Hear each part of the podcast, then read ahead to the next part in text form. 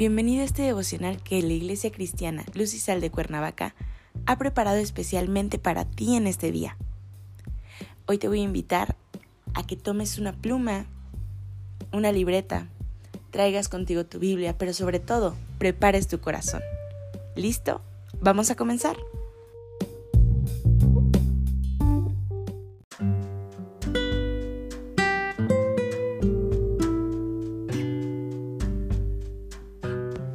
Es un gusto saludarte el día de hoy, bienvenido. Nuestro tema de hoy es Hijos del Rey. Hoy te voy a pedir que tomes tu Biblia y me acompañes a Esther 2, versículos 16 y 17.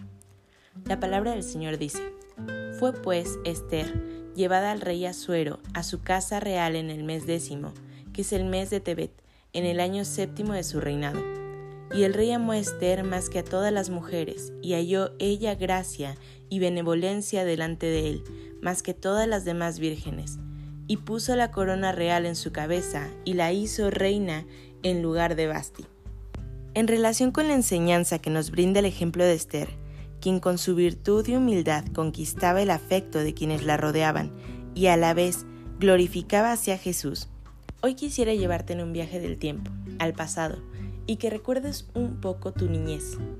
Aquellas veces en las que veías cuentos de princesas y príncipes, de reyes y reinas, en las que quizás te parabas frente al espejo, portando un vestido elegante y sintiéndote lo más importante. Quizás los varones podían ser héroes fuertes y valientes, que igualmente se sentían orgullosos de todas las hazañas que podían realizar. Sin embargo, luego dejábamos pasar estas situaciones y las tornábamos en fantasías, negándonos a que nunca seríamos parte de esa realeza que el mundo nos muestra.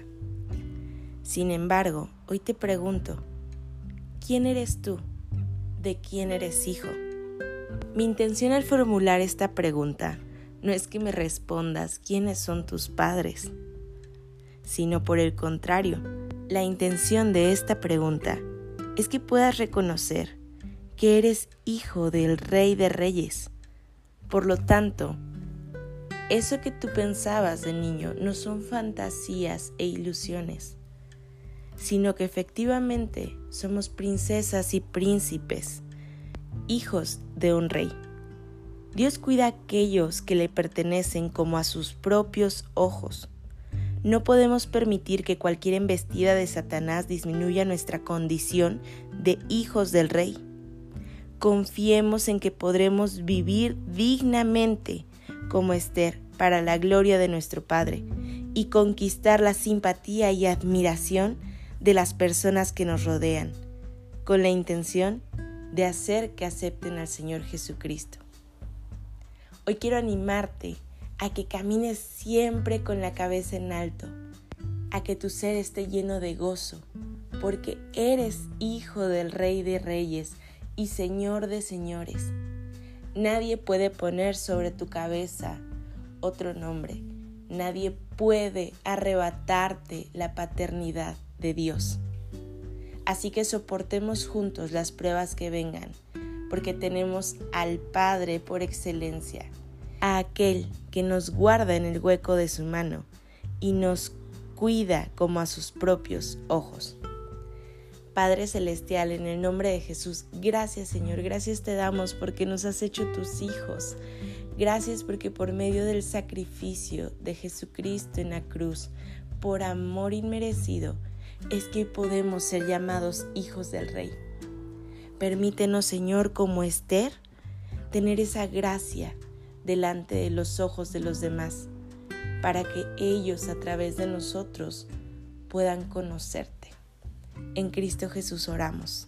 Amén.